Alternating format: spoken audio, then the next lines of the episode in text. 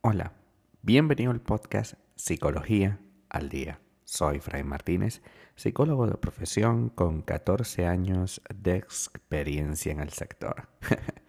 Como pudiste ver en el título de este episodio, hoy vamos a hablar un poco acerca del individualismo y las relaciones de pareja. Em, el individualismo es una necesidad natural del ser humano.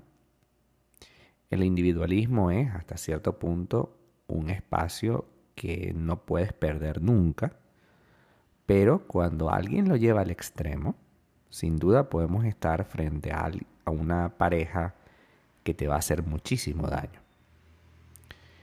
Es normal que las personas tengan independencia, pero llegar al extremo, a ser absolutamente individual, eh, deriva en egoísmo. Y el egoísmo siempre será dañino para nuestra relación de pareja y para la misma persona que lo padece, puesto que nadie debe estar constantemente pensando en sí mismo. Los extremos siempre serán un problema. Y los extremos siempre van a condenar nuestras relaciones. Siempre que vivamos alrededor de un extremo, viviremos alrededor de una situación incómoda. ¿no? Y es por ello que es importante tratar de mantener un centro, tratar de mantener un equilibrio. Evidentemente, no todo el tiempo ocurre igual, pero hay que tratarlo, ¿no? Hay que, hay que buscar la manera. El individualismo en la relación de pareja no sería un problema si ambos miembros vieran las cosas de la misma forma, ¿no? Cada cual es libre de elegir qué tipo de vínculo y qué tipo de dinámica le gusta, ¿no? Pero siempre que la otra persona esté de acuerdo con esa dinámica. Ahora bien, las personas que son extremadamente eh, individualistas tienen un concepto fundamental y es que no les gusta que tú les des alguna responsabilidad. Ellos quieren llegar a un punto en el que quieren estar contigo y con tus beneficios, los beneficios de estar contigo, pero no quieren asumir ninguna responsabilidad ni ofrecerte ningún derecho. Es decir, todo para esa persona son, perdón, todo para esa persona son derechos y ninguno deberes.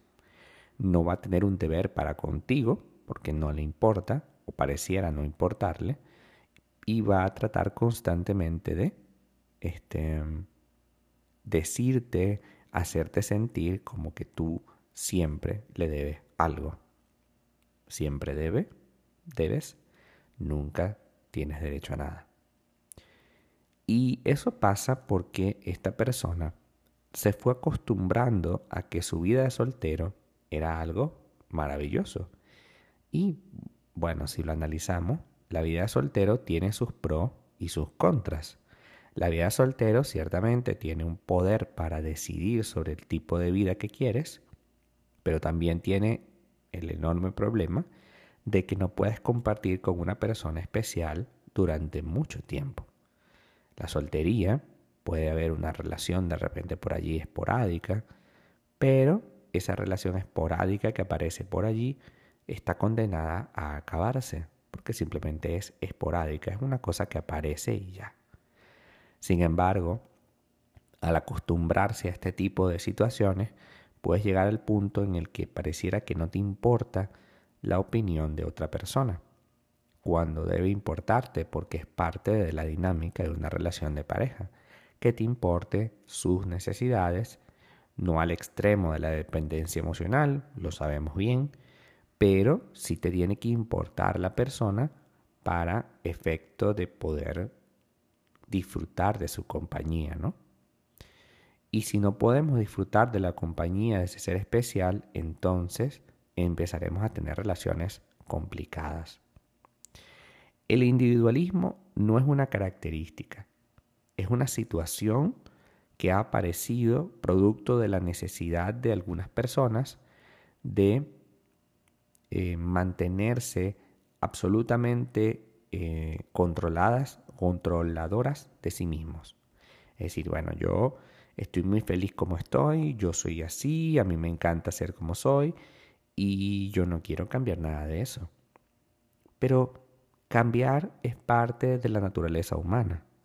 Ser absolutamente individualista va a condenar tu vida a ciertamente tener control total sobre ti, pero a, jamás tener una conversación y, un compartir realmente saludable. Y básicamente la vida, si así lo deseas, pasa por el compartir con otros. A veces el individualismo también tiene que ver mucho con heridas del pasado que no han sido resueltas y que hoy necesitan resolverse.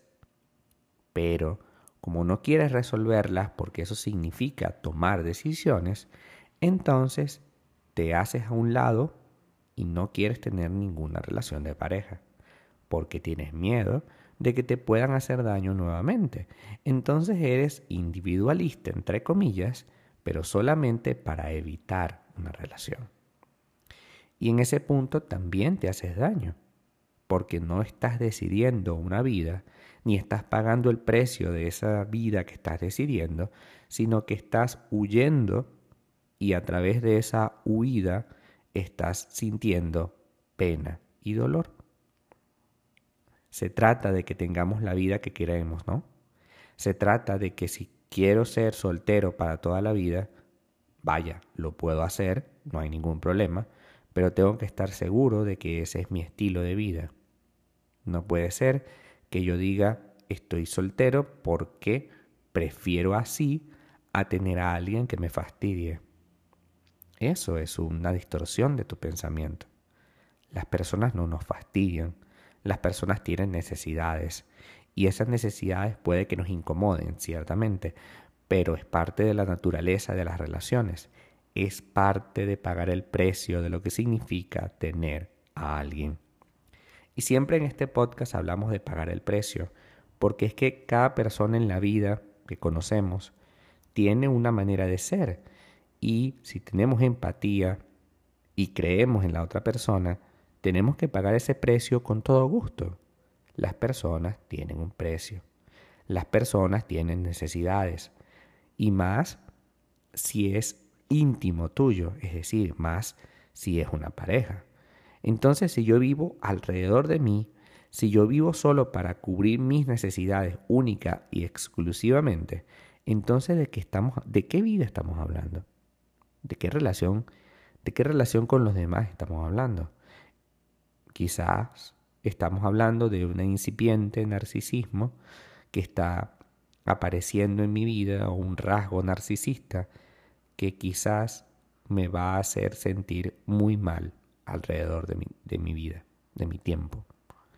Cuidado con ser absolutamente individualista y solo pensar en sí mismo, porque a la larga te va a llevar a, momentos de la vida y a situaciones que son realmente complicadas. Hasta acá nuestro episodio del día de hoy. Muchísimas gracias por quedarte aquí hasta el final. Si deseas saber más sobre mi contenido, www.fraymartinez.com. Para consultas online, www.fraymartinez.com y también sígueme en mi Instagram, arroba fraymartinez20. Muchísimas gracias y hasta el próximo episodio.